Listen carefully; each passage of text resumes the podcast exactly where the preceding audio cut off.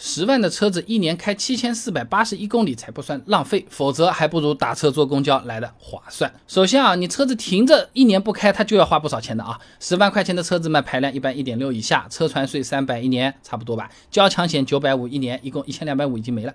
你哪怕不开保养，一样也是要做的，一年两次保养，每次算它个三百六百块没了。那最大的花费是汽车的折旧啊。何荣、张国芳在《汽车工业研究》期刊上面发表了论文，用户购车时应注重汽车残值上面。说啊，这二手车每年都会有折旧，一般呢根据十年折旧法进行计算，每年折价百分之十五。那一台十万块钱的车子，第一年一万五就没了，第二年亏一万两千七百五，第三年亏一万零八百。哎，为了方便计算，我们就平均一年亏一万，那么感受一下好了啊。那停车费三千六百块钱一年，商业险四千块钱也差不多是要的。也就是说，你哪怕停着不开，一年一万九千四百五十块钱的成本是跑不掉的啊。那么除了这些必要的花费，油费重要的了。没油车不会动的，十万块钱的车子一般都是比较省油。我们按六升每百公里来算好了。三月十八号我住的那个杭州九十二号油价六块七毛五一升，哎，就相当于一公里四毛钱的这个样子。那和打车对比一下嘛，我以前节目里面也是讲过的，差不多是每公里三块钱。那把刚才的花销也全部算上，车子每年开七千四百八十一公里，才刚刚好和打车的钱差不多。那如果是和比较省钱的公交、地铁这些来比较的话，你比如说啊，武汉地铁前四公里票价两块钱，四到十二公里每公里两毛五。你距离越远，票价越便宜。我们按最贵的来算好了，一公里也只要五毛钱。要达到这个水平，十万块钱的车子每年起码要开十九万四千五百公里，不太现实了啊，是吧？所以大家要鼓励绿色出行，公共交通为什么不用？挺好用的，还很省钱。私家车要开十九万公里，一年才跑得回来啊。而且实际上，很多人的车子一年都是开不了多少路的。但是呢，反过来讲，这也不代表这些人买车他就是不值或者叫浪费，没必要买车。因为车子它有附加属性的，也就是价值的体现。那刚才说的公共交通啊，出行又便宜又方便，对不对？但很多时候啊，这个公交啊，它其实不可能你坐坐坐坐到自己家门口的，对不对？那总归是要走一段路的，对不对？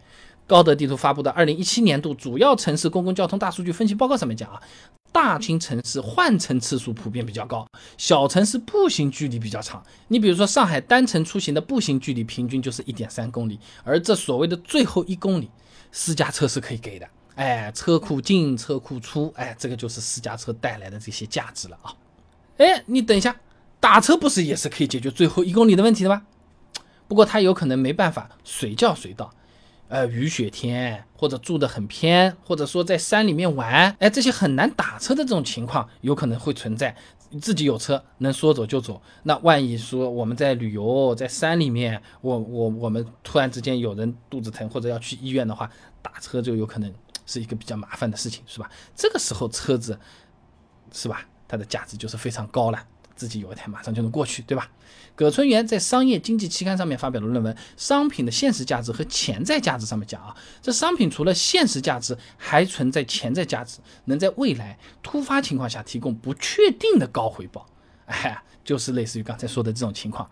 再有一个，对于男性同胞来说啊，车子有可能还是。呃，搞定女朋友、丈母娘的一块敲门砖啊！对某些人、某些地方来说啊，那虽然十万块钱的车子，它当然不是什么豪车了，但是你开车子去约会、见个丈母娘，有可能在部分人群的部分区域和部分观念内，是比坐地铁、坐公交是要好一点的啊。而且呢，在大多数情况下，有一个车子至少可以说明这收入还是比较稳定的，也可以给对方更多的信心和安全感嘛。所以总而言之，光从钱的角度来看，一年开七千四百八十一公里以下的属于浪费，还不如打车。